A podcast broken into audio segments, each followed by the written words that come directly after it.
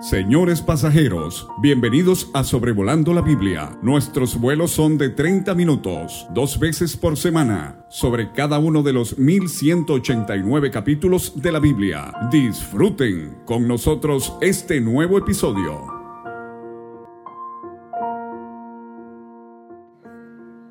Bueno, aquí estamos con mucho gozo y gusto eh, miércoles 12 de julio del 2023, trayéndoles el episodio 281 de Sobrevolando la Biblia, en segundo de Samuel capítulo 12. En el capítulo 11 vimos los horrendos pecados de adulterio en la vida de David con Betsabé, la mujer de Urias, y eh, la planificación y ejecución del homicidio de Urias eh, esposo de Betsabé. Parece que David había solapado esto, escondido, evitado confesarlo, porque pasa lo que muchos creen es un año después de los eventos del capítulo 11 para lo que vamos a considerar aquí en el capítulo 12 de segundo de Samuel. Estos dos capítulos obviamente van juntos. En el capítulo 11 tenemos el pecado cometido y en el capítulo 12 el pecado confesado. Todo pecado cometido en la vida de un creyente debería ser confesado. Primera Juan 1.9, si confesamos nuestros pecados, Él es fiel y justo para perdonarlos y la sangre de Jesucristo, su Hijo, nos limpia de todo pecado. 1.7, perdón. Pero hay un texto que a mi forma de ver eh, resume estos dos capítulos, aunque Pablo escribía a los romanos de un tema mucho más amplio. Él dice en Romanos 5:20, cuando el pecado abundó, ese es segundo de Samuel capítulo 11, sobreabundó la gracia eso es 2 Samuel capítulo 12. Así es Dios. Y cuántas veces eh, hemos cantado ese hermoso himno que dice, oh Dios, tu gracia sin igual es atributo de tu ser, que sobrepasa nuestro mal. No lo podemos comprender. Jamás habrá quien muestre así la gran bondad que hay en ti. ¿Cómo pudiste soportar tanta maldad y transgresión? ¿Por qué quisiste perdonar nuestro pecado y rebelión? Amor tan grande nadie vio, ni en esta gloria compartió.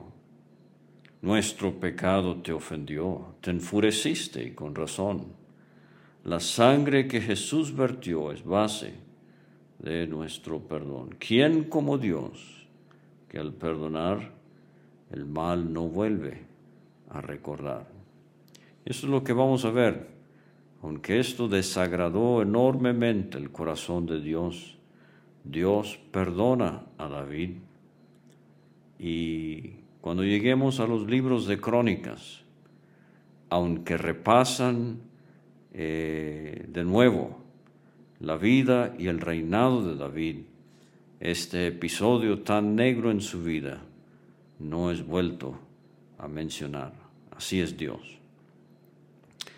En el versículo 1 a 24 tenemos la confesión que hace David y al final del capítulo 25 a 31 vamos a ver la conquista que hace David. Dice el versículo 1, Jehová envió a Natán a David y viniendo a él le dijo, ese es un hombre escogido por Dios para una tarea bastante delicada, un propósito muy, muy sensitivo, pero importante. Jehová envió a Natán. ¿Cómo necesitamos a hombres que pueden ser enviados por Dios para eh, la bendición del que ha pecado, del que ha caído. Y en vez de hablar del pecado de David, eh, Natán viene y le habla a David acerca de su pecado, viniendo a él. Le dijo, había dos hombres, una parábola aquí, en una ciudad, el uno rico, y este se refiere a David mismo, el otro pobre, este se refiere a Urias. El rico tenía numerosas ovejas y vacas, David tenía por lo menos tres esposas ya, pero el pobre no tenía más que una sola corderita, o sea, Betsabé, que él había comprado y criado, que había crecido con él y con sus hijos juntamente, comiendo de su bocado y bebiendo de su vaso y durmiendo en su seno, y la tenía como una hija. O sea, Urias amaba a Betsabé. Y vino uno de camino. Esto muy posiblemente se refiere a la lascivia que vino sobre David, que nació en su corazón en aquel terrado cuando vio a Betsabé bañándose. Y en vez de despachar esos sentimientos, esos pensamientos, esos impulsos impuros, David eh, eh, acepta a este visitante.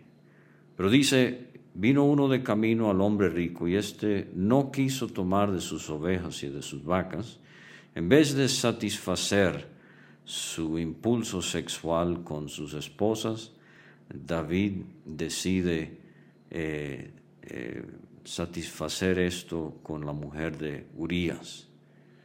Vino uno de camino al hombre rico y éste no quiso tomar de sus ovejas y de sus vacas para guisar para el caminante que había venido a él, sino que tomó la oveja de aquel hombre pobre y la preparó para aquel que había venido a él. David se enciende de furor en gran manera contra aquel hombre rico. Le dice a Natán, vive Jehová, que el que tal hizo es digno de muerte. David, te estás exponiendo, te estás revelando. Y somos muy prontos y severos, ¿verdad? Para ver el pecado en la vida de otros cuando pasamos por alto, solapamos nuestros propios pecados, nuestras propias faltas. Cristo dijo en Mateo 7, Versículo 1, no juzguéis para que no seáis juzgados, porque con el juicio con que juzgáis seréis juzgados, y con la medida con que medís os será medido. ¿Y por qué miras la paja que está en el ojo de tu hermano? David, tú ves el pecado del hombre rico, y no echas de ver la viga que está en tu propio ojo, y pasas por alto lo que tú has hecho con Betsabé y con Urias. ¿O cómo dirás a tu hermano, déjame sacar la paja de tu ojo y aquí la viga en el ojo tuyo. Hipócrita, saca primero la viga de tu propio ojo y entonces verás bien para sacar la paja del ojo de tu hermano. Entonces eh, funciona eh, la parábola. David piensa posiblemente que eh, este hombre rico es digno de muerte porque ha cometido básicamente un secuestro. Eh, quizás David estaba pensando en Éxodo 21, 16, el que robare una persona y la vendiere, o si fuera hallada en sus manos, morirá. Y David dice, debe pagar la cordera con cuatro tantos. Mm, piense por un momento en saqueo, diciéndole al Señor, allá en Lucas 19, si he defraudado a algunos, se lo devolveré cuadruplicado. Porque hizo tal cosa David y no tuvo misericordia. Bueno, eh, lo que David está diciendo del rico es un espejo que refleja lo que él mismo hizo. Y él está diciendo que el rico merece la muerte porque en Éxodo 22, 1 David conoce la ley cuando alguno hurtare buey u oveja y lo degollare o vendiere, por aquel buey pagará cinco bueyes y por aquella oveja cuatro bueyes. Vamos a ver que a David se le va a morir el bebé en este capítulo. Se le va a morir Amnón, otro hijo. Se le va a morir Absalón. Y para concluir, eh, cuatro, quizás la violación de Tamar y la pérdida de su virginidad eh, podría incluirse. David dice a Natán, eh, perdón, Natán dice a David, tú eres aquel hombre. ¿Qué valor de Natán? Le fue fiel a Dios, le fue fiel al rey. Hay muchos hombres que no tendrían el valor de hacer esto. Ah, escriben eh, de lo que ha hecho otro, hablan de lo que ha hecho otro, pero no, no hablan al que ha pecado. No tienen el valor de hacerlo. Proverbios 27, 6, fieles son las heridas del que ama. Natán ha sido usado por Dios para poner el dedo en la llaga del rey David. Así ha dicho Jehová, Dios de Israel. Fíjense estas siete cosas. Yo te ungí por rey sobre Israel. Uno. Te libré de la mano de Saúl. Dos. Te di la casa de tu Señor. Tres. Las mujeres de tu Señor en tu seno. Cuatro. Además te di la casa de Israel. Cinco. Y de Judá. Seis. Y si esto fuera poco. Siete. Te habría añadido mucho más. ¿Qué tanto habría bendecido Dios a David? No lo sabemos, pero la séptima es solemne. Oh David, te habría añadido mucho más. ¿Por qué pues tuviste en poco la palabra de Jehová? Y fíjese que en el versículo 10 me menospreciaste. O sea, hermanos, tener en poco lo que dice nuestra Biblia es menospreciar al Señor. Eh, a Urias Eteo heriste a espada, homicidio. Tomaste por mujer a su mujer, adulterio. Y vamos a ver que eh, es la mujer de Urias hasta que el pecado haya sido confesado. Y Betsabé se nos da por nombre al final del capítulo, ya naciendo Salomón. Pero eh, lo mataste con la espada de los hijos de Amón.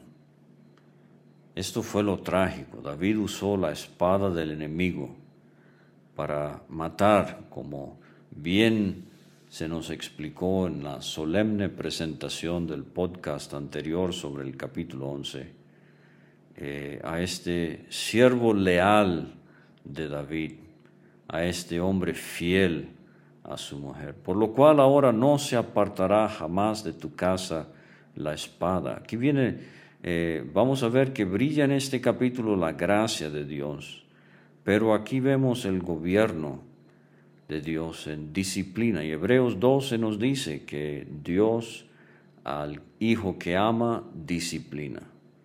Me menospreciaste, le dice Dios a David por medio de Natán. Tomaste la mujer de Urias Eteo para que fuese tu mujer. Así ha, dicho Jehová, aquí yo haré levantar el mal sobre ti de tu misma casa Tomaré tus mujeres delante de tus ojos y las daré a tu prójimo, el cual yacerá con tus mujeres a la vista del sol. Esto se va a cumplir con Absalón en el capítulo 16, porque tú lo hiciste en secreto, mas yo haré esto delante de todo Israel y a pleno sol.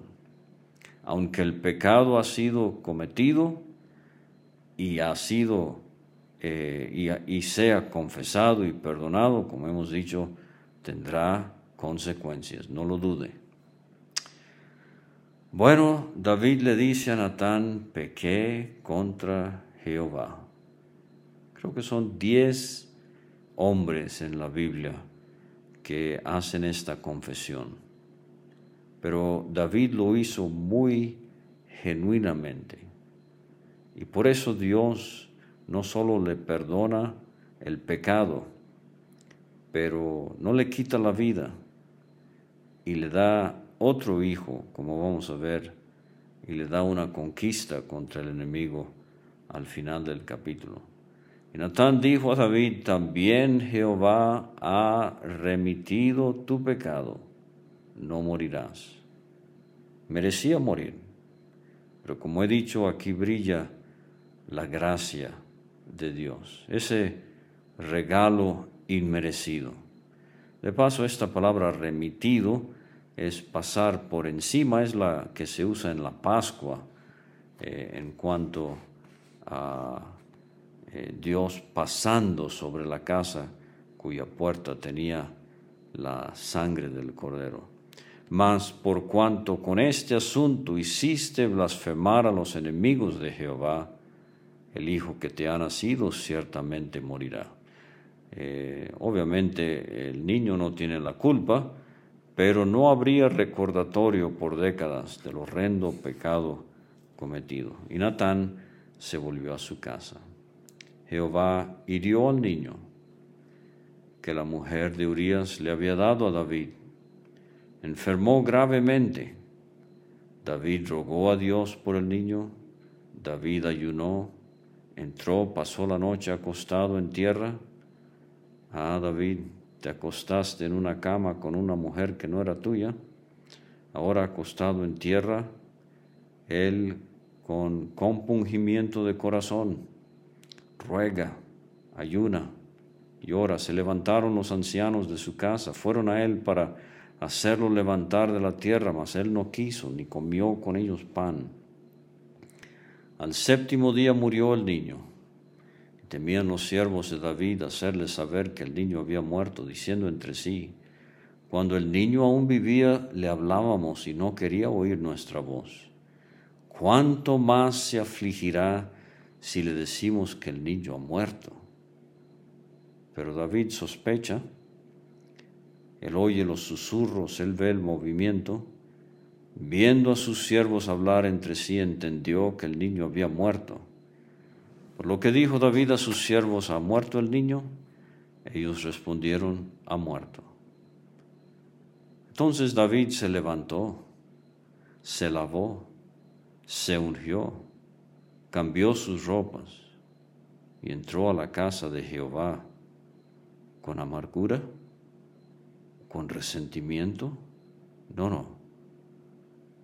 A fin de cuentas, David, aunque pecador, es un hombre espiritual. Entró a la casa de Jehová y adoró. Cuando nos sobrevienen las tragedias de la vida, hemos adorado, apreciado hermano, hermana. Después vino a su casa y pidió y le pusieron pan y comió. Le dijeron sus siervos, ¿qué es esto que has hecho? Ellos están perplejos por el niño viviendo aún ayunabas y llorabas, y muerto él, te levantaste y comiste pan. Y él respondió, esta es una de las frases célebres de la Biblia, viviendo aún el niño, yo ayunaba y lloraba diciendo, ¿quién sabe si Dios tendrá compasión de mí? Y vivirá el niño, mas ahora que ha muerto ¿Para qué he de ayunar? ¿Podré yo hacerle volver? Yo voy a él, mas él no volverá a mí. No de nada sirve, oyente, rezar después de que la persona ha muerto.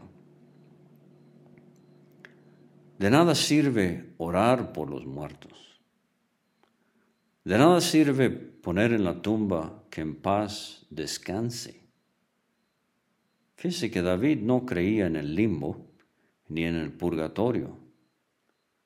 Él dice a sus siervos, yo voy a Él, Él no volverá a mí. En el Salmo 17, versículo 15, tenemos a dónde iba David. Él termina ese salmo diciendo, en cuanto a mí, Veré tu rostro en justicia, Dios. Estaré satisfecho cuando despierte a tu semejanza. ¿A dónde iba David al morir? A estar con Dios. ¿A dónde estaba el niño cuando murió? Estaba con Dios. Por eso este pasaje ha sido de eh, tanta bendición y consolación a los que han perdido hijos en la infancia, algunos antes de nacer, otros poco después. Pero este versículo comprueba que el niño, la niña inocente, al morir, va directo al cielo. Y concuerda con lo que dijo Cristo en Mateo 19, 14. Dejad a los niños venir a mí, no se los impidáis, porque de los tales es el reino de los cielos.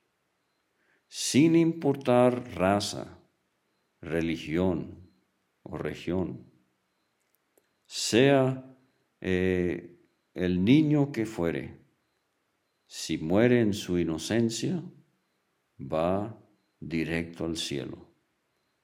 La obra de Cristo en la cruz es tan grande que su sangre cubre a los inocentes. Primero Juan 2.2. Él es la propiciación por nuestros pecados, y no solamente por los nuestros, sino también por los de todo el mundo. O sea, Él cubre criaturas inocentes. Pero si usted ya está consciente de su pecado, si usted ya está a la edad para entender lo que es el pecado, usted necesita ser salvo aceptando a Cristo como su Salvador. Pero niños que nunca llegaron a ver la luz del día, niños que mueren en su infancia, en la inocencia, estarán en el cielo eternamente y para siempre. Es uno de los aspectos que nos muestra la enorme obra de la cruz. Versículo 24, consoló David a Betsabé, su mujer. Ahora sí, ya no se nos dice mujer de Urias, es Betsabé, mujer de David.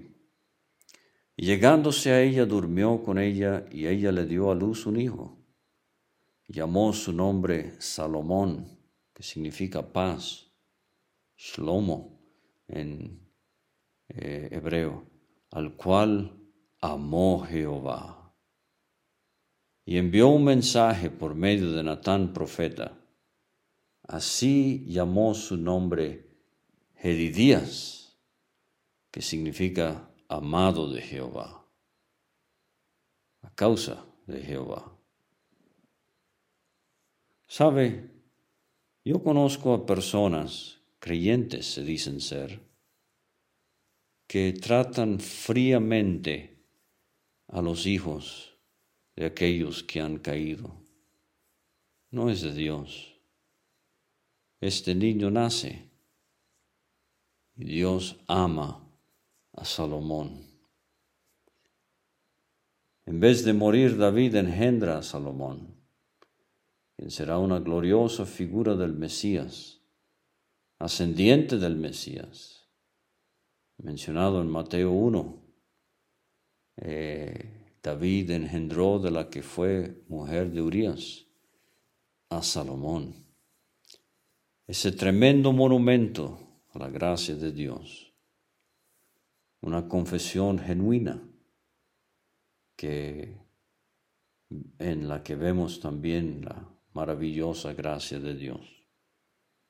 Hay dos salmos que hay que leer con cuidado al leer segundo de Samuel 12, Salmo 51. Ten piedad de mí, oh Dios, conforme a tu misericordia. Conforme a la multitud de tus piedades, borra mis rebeliones. Lávame más y más de mi maldad y límpiame de, mi pecado, porque yo reconozco mis rebeliones y mi pecado está siempre delante de mí. Contra ti, contra ti solo he pecado y hecho lo malo delante de tus ojos, para que seas reconocido justo en tu palabra y tenido por puro en tu juicio. He aquí, en maldad he sido formado, en pecado me concibió mi madre.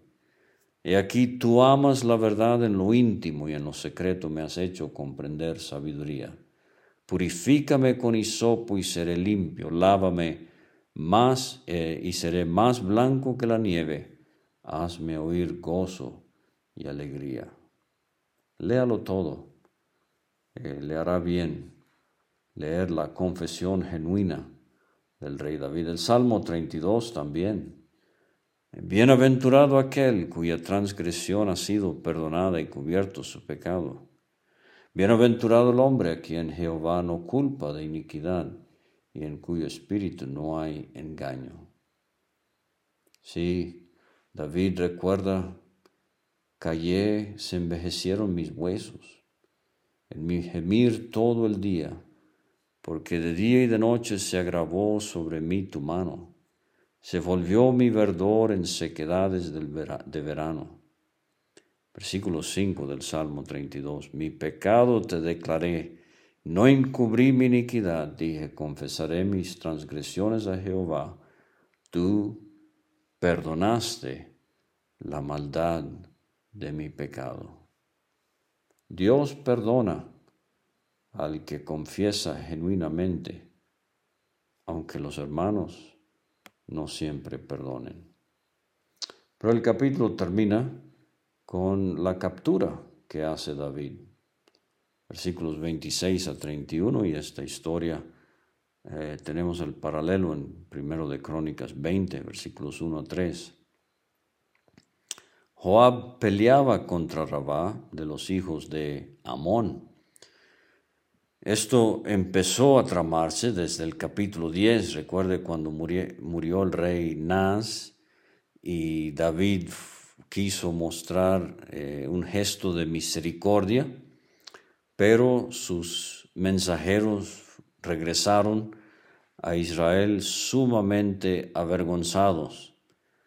Eh, pero eh, Joab ha continuado con la pelea, fue donde murió contra los amonitas uh, Urias, pero Joab toma la ciudad real de los amonitas y entonces hace un gesto inesperado.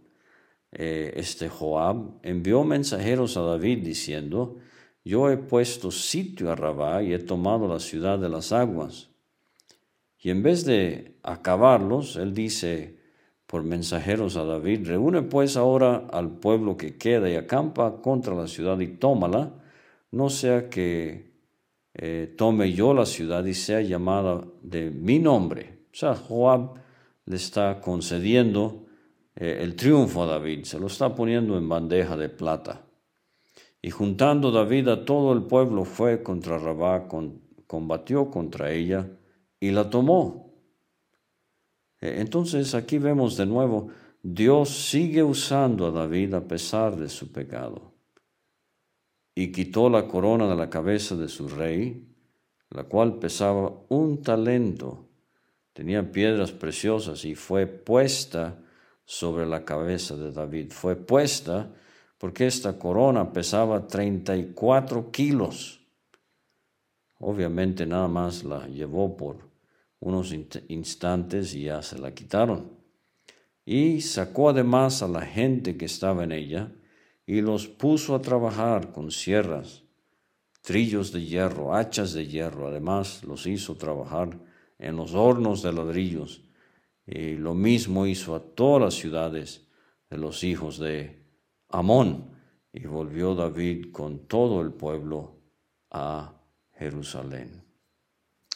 Bueno, ahí tiene segundo de Samuel capítulo 12.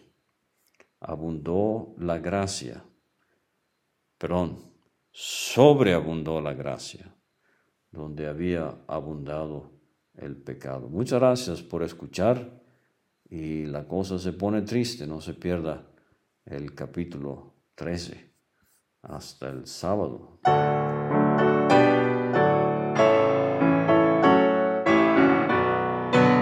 Muchas gracias por escuchar. Puede conseguir todos los episodios de Sobrevolando la Biblia en aplicaciones de podcast como Spotify o Pocket Cast para recibir dos audios por semana a su WhatsApp. Envíe un mensaje al más 52 322 349 2258 y no olvide añadir este número a sus contactos. Hasta la próxima.